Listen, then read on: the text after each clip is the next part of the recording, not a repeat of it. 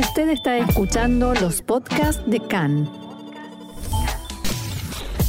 CAN, Radio Nacional de Israel.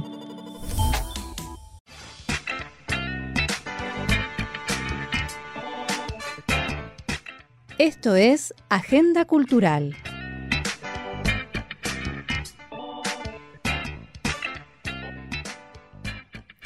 Seguimos adelante aquí en CAN, Radio Reca en español, Radio Nacional de Israel, y vamos a tomarnos un respiro, un recreo de las noticias, de las urgencias de Medio Oriente para hablar de cine y del bueno. Y para eso ya estamos en contacto con el cineasta Jorge Gurbich. Jorge, shalom y bienvenido una vez más a CAN en español. Shalom, shalom, buenos días. Un gusto tenerte con nosotros, eh, sobre todo para hablar de buenas noticias, porque estás a punto de estrenar una película, Brasil Aubati. Contanos, por favor, sobre el estreno y sobre la película. Eh, ok, la película eh, Brasil Aubati, que en castellano la llamamos Regreso a Maracaná, ah. estrena mañana jueves en 25 salas en todo el país, del sur al norte, del norte al sur. Y ayer fue el estreno, el domingo fue el estreno y fue muy emocionante eh, encontrarse con los actores, con toda la gente que hizo esta película. Y la película es un viaje mm, de tres generaciones de una familia brasilera e israelí, abuelo, padre y nieto, que viajan sin, prepara, sin preparativos, viajan a, a ver el Mundial de Fútbol del 2014 en Brasil. Y paradójicamente no logran ver ningún partido en Brasil, pero se reencuentran eh, como familia y lo que viven eh, en ese viaje les cambia la vida para siempre.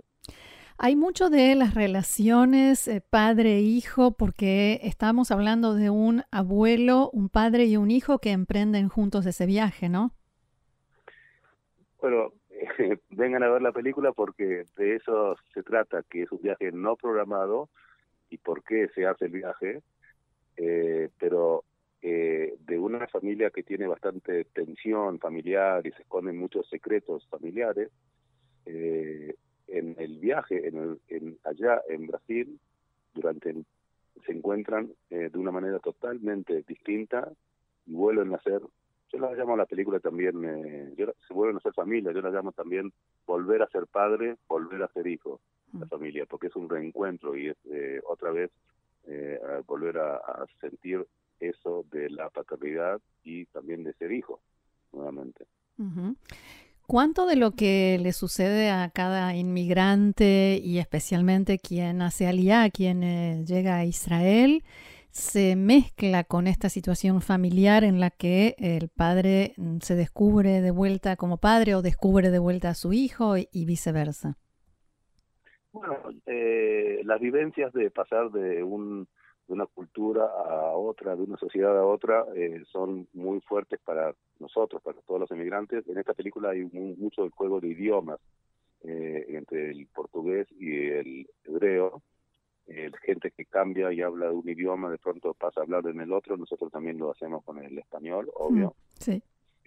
y yo creo de que todas las películas hoy en día tratan sobre la identidad sobre quiénes somos nosotros. Y yo, por ejemplo, eh, pienso, en Argentina eh, crecí como un pibe nene de 10 años que escuché sobre el maracanazo, la final de la Copa del Mundo en 1950 en Brasil, donde 200.000 personas vieron a ver a Brasil campeón y Brasil perdió y la gente se suicidó, se tiró del estadio eh, hacia su propia muerte. Entonces, un nene como yo, ¿cómo podía no conectarse con el fútbol? Y por otro lado, la misma noche quizás mis dos abuelas eh, rusas me contaban hmm. historias de pogrom en yiddish para que yo me duerma.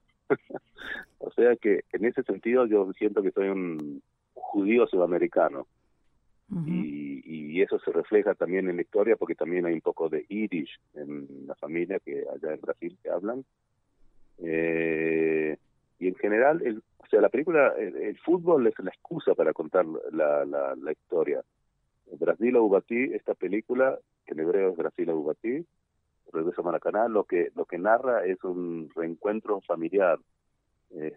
El fútbol está en, el fondo, pero por ejemplo, el domingo cuando vino tanta gente a ver la película en el estreno, eh, la gente que no está muy conectada con el fútbol para nada, le, se emocionó muchísimo con la película.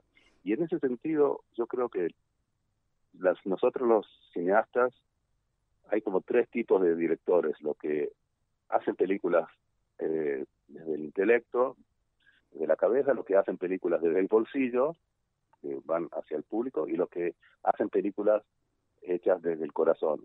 Y yo eh, espero estar en esa categoría, digamos, de que intento por lo menos hacer películas desde el corazón. Y cuando las películas funcionan, como este domingo que fue muy emocionante ver que la gente se emocionó, entonces eh, ahí es hay un lazo entre el, entre el espectador y, y la película, y eso es muy emotivo. Claro. ¿Y mm, hasta qué punto o en qué medida un israelí que no conoce Brasil, que no entiende tanto de fútbol, puede encontrar mensajes y aprender cosas en esta película. Ese es el punto, eh, lo, lo, lo, lo, especial y original también de la película. Me parece a mí que, el fútbol está eh, ahí como algo, como una pasión. Y las personas que llegan al cine con otras pasiones se pueden identificar y entender de qué se trata. Y también la gente que tiene eh, eh, mucho afecto y una relación especial con su propia familia, también encuentra en la película eh, mucha identificación y entender de que quizás en cada familia nuestra se esconden secretos de familia que no conocemos y, si, y a veces no tenemos la garra como para investigar de qué se trata y sacar las cosas a la luz. O tenemos miedo de lo que vamos a encontrar. Claro, es como una reacción inconsciente de que, mm, no sé, mejor mejor no, no buscar donde hay cosas raras.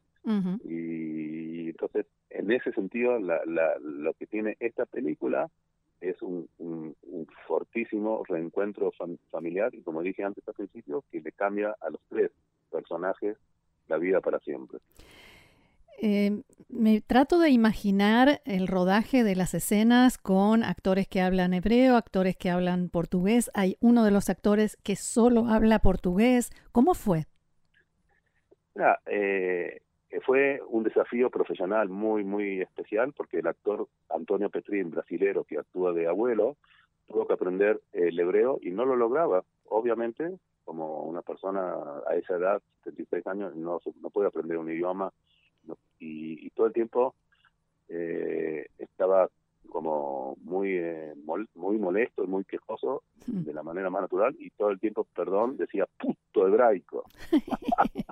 todo el tiempo se enojaba porque le costaba mucho.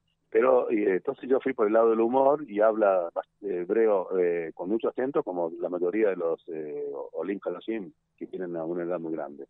Y, y, bueno, y, en ese sentido está barro porque genera todavía más humor.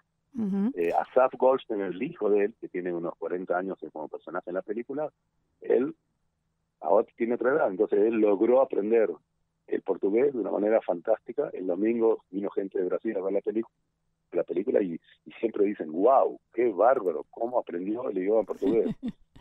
¿Y el nene? En ese sentido, y el nene no tenía que hablar nada más que en hebreo, eh, porque lo hice como que no sabía nada de portugués y no le gustaba el fútbol, entonces eh, tenía que volver a ser eh, parte de, de, esa familia donde se sentía bastante abandonado. el padre está divorciado y, no no no tiene buena relación con el hijo porque tiene miedo de su propia paternidad.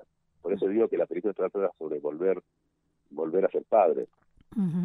Sí, Lo que tenía interesante, la, ¿cómo? Sí, sí, sí, sí, decime. Lo que, lo que tuvo interesante la película también fue, es la primera coproducción entre Israel, Brasil y Alemania. Brasil o Ubati fue la primera coproducción y cuando viajamos a empezar a filmar la película en el 2014 había solamente el presupuesto de Israel. Y, y cuando volví de Israel del primer rodaje, que eran unos días sin actores, para eh, tener el clima del mundial. Eh, eh, volvió a Brasil y Brasil perdió 7 a 1 mm. contra Alemania. Sí. Y, bueno, yo lo llamo el productor brasilero de Israel, que él tenía que encontrar en Brasil la, la mitad del presupuesto. Entonces me dijo, bueno, no sé, Jorge, ahora, no sé. Digo, ¿qué no sé? No sé, ahora, después de lo que pasó anoche, no sé. Entonces yo le digo, pero no entiendo, le dije, los americanos hacen películas sobre Vietnam, nosotros los judíos hacemos películas sobre el holocausto, sobre la Shoah. Me dice, no, Jorge, el fútbol es distinto, el fútbol es distinto. y efectivamente le llevó dos años encontrar el presupuesto del apoyo de la Fundación de Cine de, Brasil. Entonces la filmamos recién eh, tres años después del Mundial, con actores eh, y mucho equipo de gente brasilero. Y en mis películas siempre hay un juego de idiomas. A mí me gusta mucho jugar con los idiomas porque creo que nosotros, la gente que nos está escuchando eh, a nosotros y viven en Israel, por ejemplo. Hablamos ensalada. ¿Cómo? Hablamos ensalada. Hablamos ensalada. Entonces en la película hay, como en la vida propia, eh, frases que están dichas 90% en portugués y 10% en hebreo, y al revés, 90% en hebreo y a veces y el 10% en portugués. Y bueno, eso es un don que yo lo conozco y lo uso mucho en el mejor sentido creativo y expresivo para, para contar las historias, con, con, humor, con eh, identidad distinta de cada persona. Eh, por eso que esta película Brasil o lo que tiene es un tono eh, bastante original, porque antes me preguntaste, ¿quién puede hacer una película así? Alguien que, que, tiene eso de judío errante como nosotros, que vivimos eh, culturas diferentes y pasamos a vivir de un país a otro. Decías, eh, contabas esto que sucedió en Brasil cuando quisieron proponer la idea y buscar fondos. ¿Qué pasó acá en Israel? ¿Cómo fue recibida la idea? ¿Fue rápido? ¿Fue sí, cómo no? ¿O tuviste que lucharla? Bueno, en Israel la primera, el primer apoyo que se recibe o no es de la Fundación de Cine y bueno, en esta es muy una competencia feroz. Yo enseño cine en Israel hace 35 años en las escuelas más importantes de Israel. Me encanta enseñar porque es darle a las nuevas generaciones eh, toda la experiencia de uno, y, muchos de mis alumnos hoy en día son los que hacen todas las series y las películas más exitosas de Israel. En ese sentido es un orgullo y un honor también. eh, en, en, la Fundación de Cine, esta película recibió el apoyo y compitió con otras 87 películas y fue la única que recibió el apoyo. Wow. o sea que en ese sentido es hay que tener también un poco de suerte, pero el guion eh, cuando se hace una película se escribe el guion, toda la historia con todos los detalles de lo que pasa y lo que se dice. Eso es un guion cinematográfico, es muy distinto a la literatura, porque el guion tiene eh, ¿cómo se dice? derecho de existencia, sí. Claro, un guion tiene derecho de existencia si va a haber una película. O sea, está escrito un guion para que para que se haga de él o no una película. Y en ese sentido, esta película, eh, como vino de un lugar muy, muy profundo y muy especial, eh, personal en mi caso, eh, bueno, genera una identificación y ven el potencial. Ayer, el, el domingo, cuando fue el estreno, estaba uno de la gente de la fundación dijo, qué barro, cómo la película funciona y emociona distinto cuando hay público, cuando hay una sala llena, había 400 personas el domingo, y, en ese sentido es, es, el milagro que pasa. Una película nace, renace cuando encuentra al público eh, que, puede eh, disfrutarla, que puede emocionarse con ella. Y todos nosotros los que no pudimos estar el domingo, entonces podremos ver Brasil a Ubati a partir de mañana. ¿Dónde? Y sale en todas las eh, salas de cine de Cinema City, de Yes, eh, de yes Planet y también de Hot Cinema y en, y en otras eh, salas de cine más, en todo el país, desde el, desde el sur del país hasta el norte del país. En Jerusalén salen en dos salas, en, en Farsaba también salen dos salas de cine y también en el norte, en Haifa, en Hedera, en Tikon Yakov y en el sur también, en Beersheba, eh, es, es un, lo importante es que la gente que, que tiene curiosidad y que el, tono y la historia familiar del film le interese, vengan en la primera semana.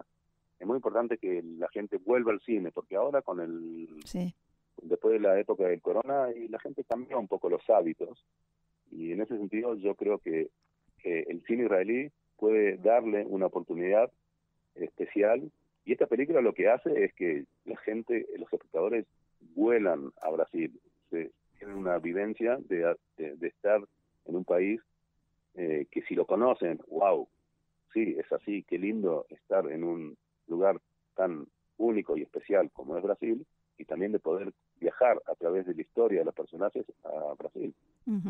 Bien, yo personalmente no me la pienso perder y le, hago extensiva la invitación a toda la audiencia, así que Jorge Gurbich, cineasta, guionista, eh, educador también, muchísimo éxito y muchas gracias por haber estado con nosotros hoy acá en CAN en Español. Muchas gracias para ustedes y que todos tengan buen día. Gracias, Shalom.